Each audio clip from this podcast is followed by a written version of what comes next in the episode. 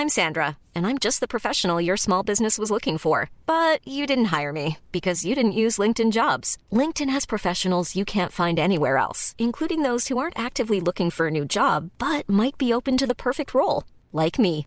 In a given month, over 70% of LinkedIn users don't visit other leading job sites. So if you're not looking on LinkedIn, you'll miss out on great candidates like Sandra. Start hiring professionals like a professional. Post your free job on linkedin.com/people today.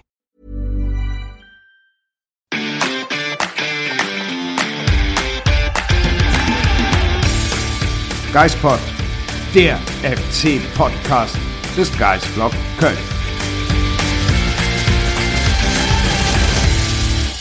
Hallo, liebe Zuhörer und Zuschauer hier zur Sonderedition des Geispods.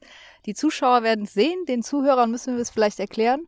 Wir sitzen hier mitten auf dem Trainingsplatz des SV Asen und das heißt, wir sind im Trainingslager im Urlaub, im Trainingslager, im Schwarzwald, im Schwarzwald.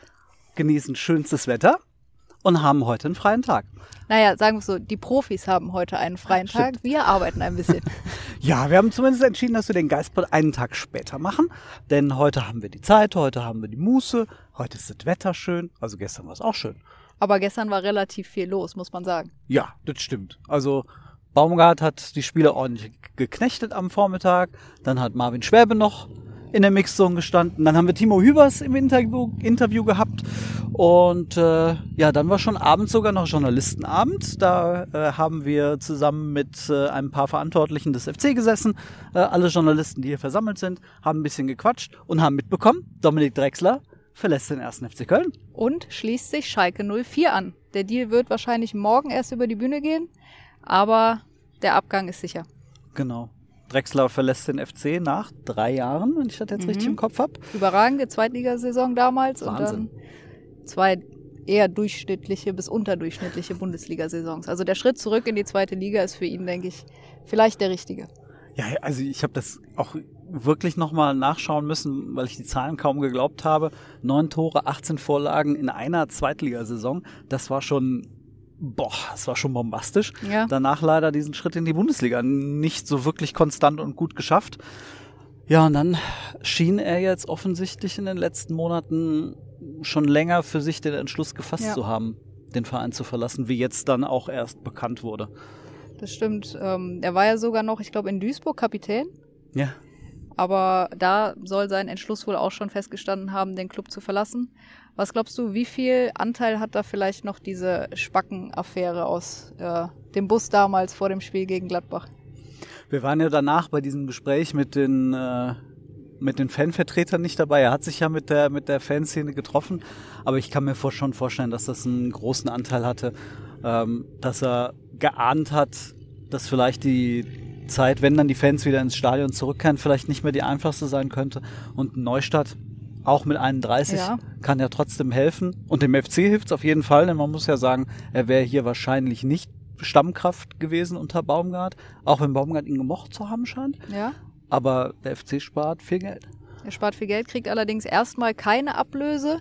Wie man hört, soll es einen Bonus geben, wenn Schalke den Aufstieg schafft.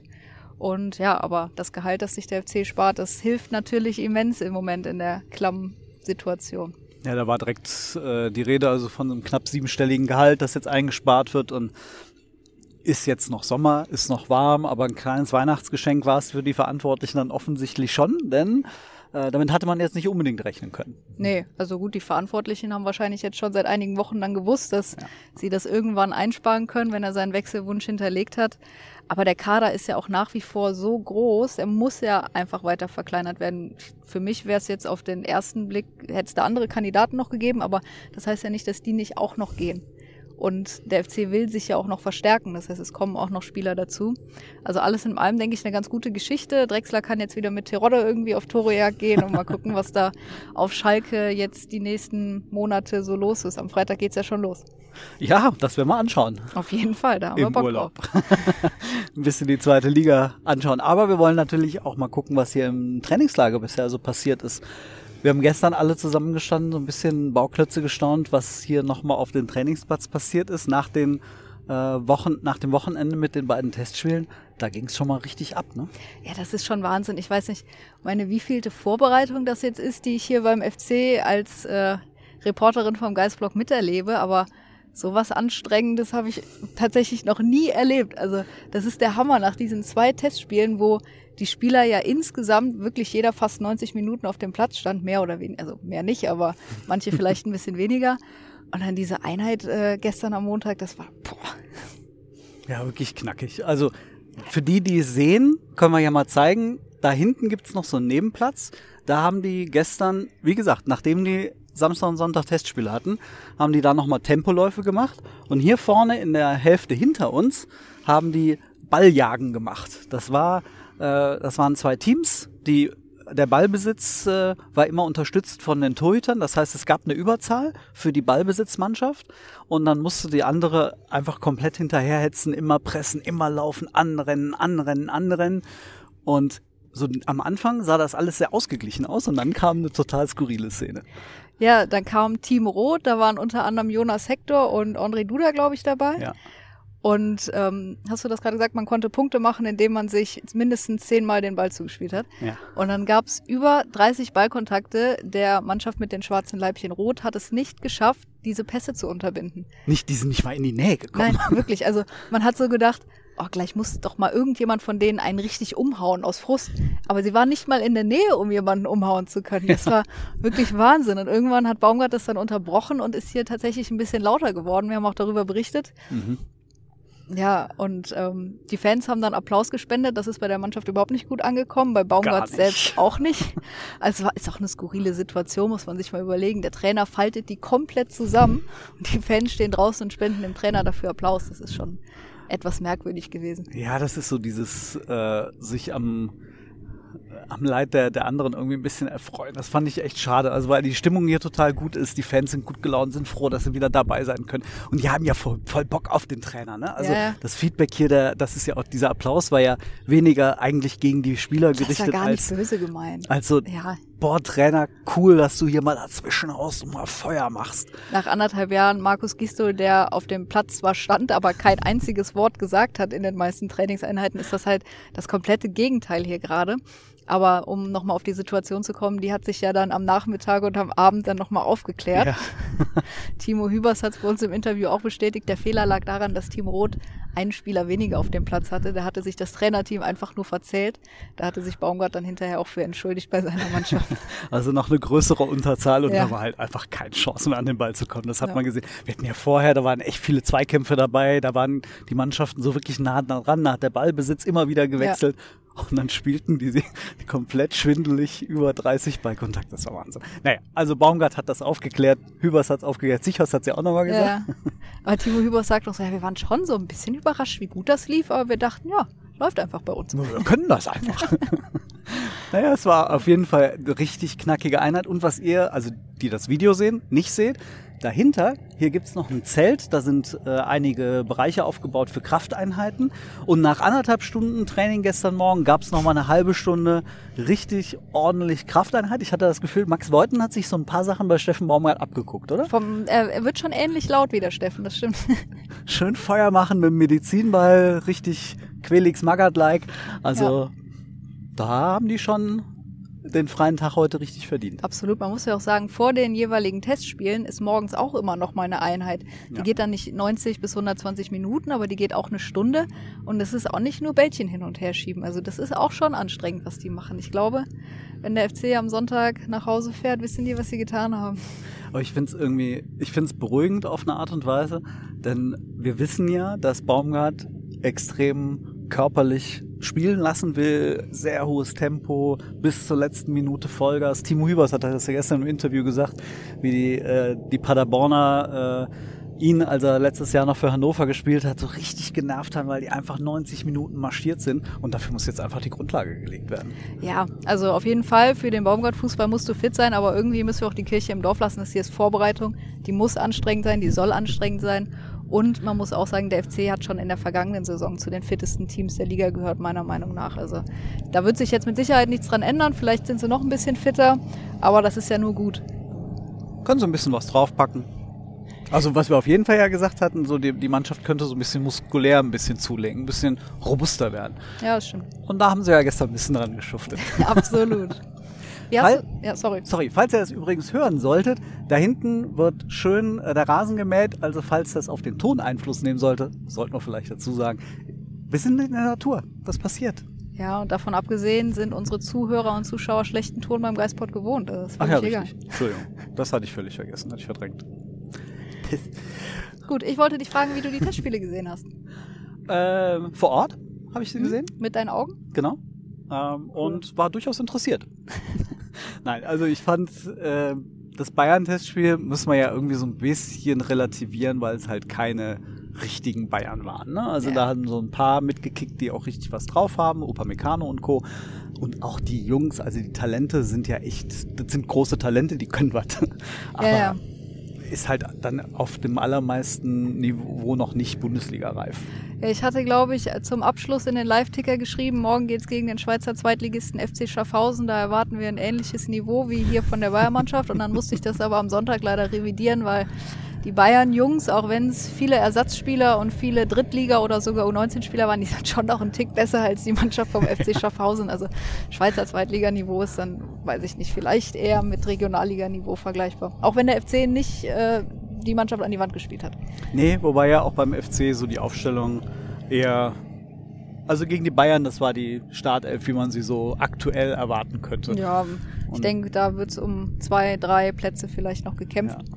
Aber sonst war das schon eine Startelf, die man in der Bundesliga so erwarten könnte. Was ist dir so aufgefallen, was sich vielleicht ein bisschen verändert hat auf dem Platz? Also Anlaufen oder das die spielerische. Was hat dir gefallen? Äh, Die Spieler stehen von hinten heraus allgemein schon mal sehr viel höher als in der vergangenen Saison. Die Spieler sind mutig und spielen nicht diesen abwartenden Fußball. Wir warten, dass der Gegner einen Fehler macht und laufen dann nach vorne. Nein, du willst dir den Ball selber erkämpfen. Das finde ich sehr angenehm. Das funktioniert nicht immer. Wir haben gute Balleroberungen gesehen. Wir haben auch manchmal Situationen gesehen. Ich erinnere mich an eine Szene gegen Bayern. Da sind Jan Thielmann und Toni Modest beide losgesprintet auf den gleichen Gegenspieler und der hat dann einfach einen Ball über die beiden gespielt und hatte die erste Kette dann überspielt. So kann es dann natürlich nicht funktionieren. Aber ähm, allgemein das Anlaufen und das frühe Pressen, das gefällt mir schon sehr gut. Ja, ich, also das hat natürlich auch immer das Risiko, dass wie der Timo auch im, also Timo Hübers auch im Interview gesagt hatte, dann kann es halt mal passieren, wenn vorne nicht richtig angelaufen wird, kommt plötzlich der lange Ball hinter die Abwehrkette und dann gibt's viele Eins gegen Eins, viele Laufduelle. Ja. Dann ist der FC auch mal offen. Also das äh, ist ja auch durchaus das, was man auch von Baumgart äh, Ja. aus der Vergangenheit kennt. Aber ich finde es auf jeden Fall ein viel angenehmeres Zuschauen, weil echt was passiert. Absolut. Wir haben gegen Bayern vier Tore in der ersten Halbzeit gesehen. Ja, vier Tore. Also das macht dann schon Spaß, auch wenn es dann vielleicht hinten ein paar Mal öfter klingelt.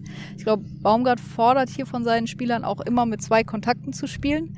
Das hat dann gegen die Bayern zu dem Tor geführt, weil Rafa Zichos den Ball verloren hat. Aber das ist Baumgart irgendwie egal. Also Ja. klar will der das nicht. Aber er sagt, es entstehen dadurch viel mehr Situationen für uns, die gefährlich werden können, als dass hinten einer reinfällt. Und das finde ich super angenehm. Ja, total. Also es wird Risiko genommen und gerade ja auch jetzt in der Vorbereitung, wenn nicht jetzt, sondern du musst es ausprobieren, du Ja. musst Risiko gehen, du musst es lernen, ähm, lieber auch irgendwie mal ein bisschen übertriebener das Ganze machen und noch einen Fehler mehr in der Vorbereitung riskieren. Dafür weißt du dann, was, was dich in der Bundesliga erwartet. Also ich find's find's schön, wie, wie, die, wie die versuchen zu spielen. Also gerade beispielsweise, was der immer wieder fordert, ist, jetzt wo wir hier stehen, im Mittelkreis, wenn sich der Sully oder der Dejo den, den Ball irgendwie im Mittelfeld erobert, dass sie sofort versuchen, auf die hochgeschobenen Außenverteidiger die langen Bälle zu schlagen, die Diagonalen, ähm, um dann Tempo über die Außen reinzubekommen. Und jetzt hast du ja auch, zumindest gegen die Bayern und in den Testspielen vorher, hast du mit zwei Stürmern gespielt. Ja. Und da hast du ja wenigstens auch Leute vorne drin. Also klar, jetzt gegen Schaffhausen hat man es mal versucht mit einer Spitze. Äh, wenn du natürlich einen Anderson vorne drin hast, kannst du dem auch die, die Flanken servieren. Aber wenn du zwei vorne im Strafraum hast, da passiert was, da ist immer irgendwie Bewegung. Thielmann gefällt mir total gut. Uth scheint Gut hat mir in allen Testspielen gut gefallen. Jetzt gegen Ja, Schaffhausen hat er nicht gespielt, aber in den drei davor, also der kann wirklich Fußball spielen. Der, der hebt das Niveau in der Mannschaft, glaube ich, schon nochmal ordentlich an. Das gefällt mir auch sehr gut. Ja, das wäre das wär schön, wenn das in der Offensive ein bisschen mehr belebend war, wäre im Vergleich zur etwas trostlosen letzten Saison. Das war ja Wahnsinn. Drei Stürmertore letzte Saison. Also, Und nie einen Plan. Ja. Und das hat man jetzt wirklich das Gefühl, schon nach ja, ein bisschen mehr als zwei Wochen, der FC hat einen Plan, wie er nach vorne spielen will. Ja. Das wird in der Bundesliga-Saison wahrscheinlich nicht immer gut gehen. Da wird es vielleicht auch mal Spiele geben, die verlierst du 1-3 oder 1-4, aber das muss man dann auch akzeptieren und hinnehmen und sagen, okay, im nächsten wird es vielleicht wieder besser. Also würde ich jetzt mal prognostizieren. Und mit Sicherheit stellen sich die Mannschaften ja dann vielleicht auch irgendwann auf dieses neue FC-System ein bisschen ein oder sie wissen grundsätzlich, was man von Baumgart erwartet. Also wird Baumgart wieder ein bisschen justieren müssen. Ich bin einfach gespannt, wie sich diese Vorbereitung noch verändert. Äh, auch durch, durch potenzielle Neuzugänge. Drexler hat ja jetzt überraschend vielleicht ein bisschen Geld freigemacht, Ja. mit dem man nicht unbedingt hätte rechnen können. Also ähm, kann vielleicht noch was passieren, während die anderen Mannschaften fleißig verpflichten. Das stimmt ja und ich hoffe ehrlich gesagt, dass das hier beim FC auch noch passiert, weil was ja auch gerade in den Testspielen sehr auffällig ist, dass Steffen Baumgart einige Spieler ein bisschen positionsfremd einsetzen will, einsetzen muss. Vielleicht will er sie dort ausprobieren, vielleicht hat er keine andere Alternative. Ich, ich denke da gerade an die Linksverteidigung. Gerade ist Noah Katterbach der einzig fitte Linksverteidiger im Kader, so dass Jens Kastrop da jetzt zweimal aushelfen musste. Aber auch Benno Schmitz. Benno Schmitz hat da gespielt, Easy hat am Sonntag in der Innenverteidigung gespielt, wo alle so, was passiert hier? Aber er hat es okay gemacht. Ja. Also, aber ich glaube jetzt für die Saison ist das eher keine Option. Ja, nicht. Ja, man hat ja auch so gesehen, wenn jetzt hier mal ein bisschen taktisch verschoben wird auf dem Platz, wenn so ein bisschen ausprobiert wird, sieht man auch, dass der ein oder andere halt noch auf Positionen dann irgendwie anläuft. Benno Schmitz unterstützt die Innenverteidigung auch im Training, wenn, äh, weil der Sava Cestic fehlt. Also da ist echt noch viel im Argen und da muss noch ein bisschen was passieren. Also äh, wenn der FC wirklich eine Bundesliga tauglichen Kader auch mit einer entsprechenden Tiefe haben will, dann ähm, muss sich wahrscheinlich entweder der ein oder andere Spieler echt noch entwickeln oder es muss Überraschungen geben. Louis Schaub jetzt mal zurückgekommen, mal gucken, Ja. wie es der so macht. Aber Neuzugänge. Ein oder zwei wären schon noch schön. Ja. Vielleicht auch drei. Wir werden das auf jeden Fall verfolgen hier in den nächsten Tagen. Es sieht ja nicht so aus, als ob jetzt hier noch ein Neuzugang dazukommen würde. Zumindest klingt es nicht so. Der ja, FC aber es wartet klang bis gestern ab. auch nicht so, als würde Dominik Drexler noch abreisen. Also das man stimmt. weiß nie beim FC. Das ist richtig. Wir genießen auf jeden Fall weiter unseren Urlaub. Genau, morgen gibt's wieder zweimal Training und ich glaube am welchen Donnerstag. Tag haben wir heute? Dienstag. Am Donnerstag auch. Samstag nochmal ein Testspiel gegen den SV Elversberg, Regionalligist. Mhm. Und ja, Und dann geht's am Sonntag zurück. wir halten euch auf dem Laufenden. Genau. Und äh, sorry für die weißen Beine hier. Das, dafür muss ich mich noch entschuldigen. Ich bin halt echt noch nicht in Urlaubsstimmung. muss noch ein bisschen Farbe kriegen. Wir gehen jetzt Fahrrad fahren. Ja, Urlaub Und- genießen. Den Urlaub genießen. Euch einen sehr, sehr schönen Tag. Tschüss. Tschö.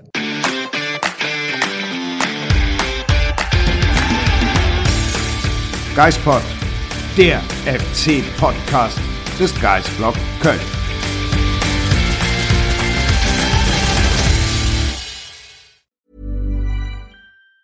Treat mom to healthy, glowing skin with Osea's limited edition skincare sets. Osea has been making clean, seaweed infused products for nearly 30 years. Their Golden Glow body set includes three clinically proven bestsellers for smooth, glowing skin, while the Glow and Go facial set provides spa level results at home. Both sets come in giftable boxes with savings up to $48 and free shipping for a limited time. For 10% off your first order site wide, go to OSEAMalibu.com and use code MOM.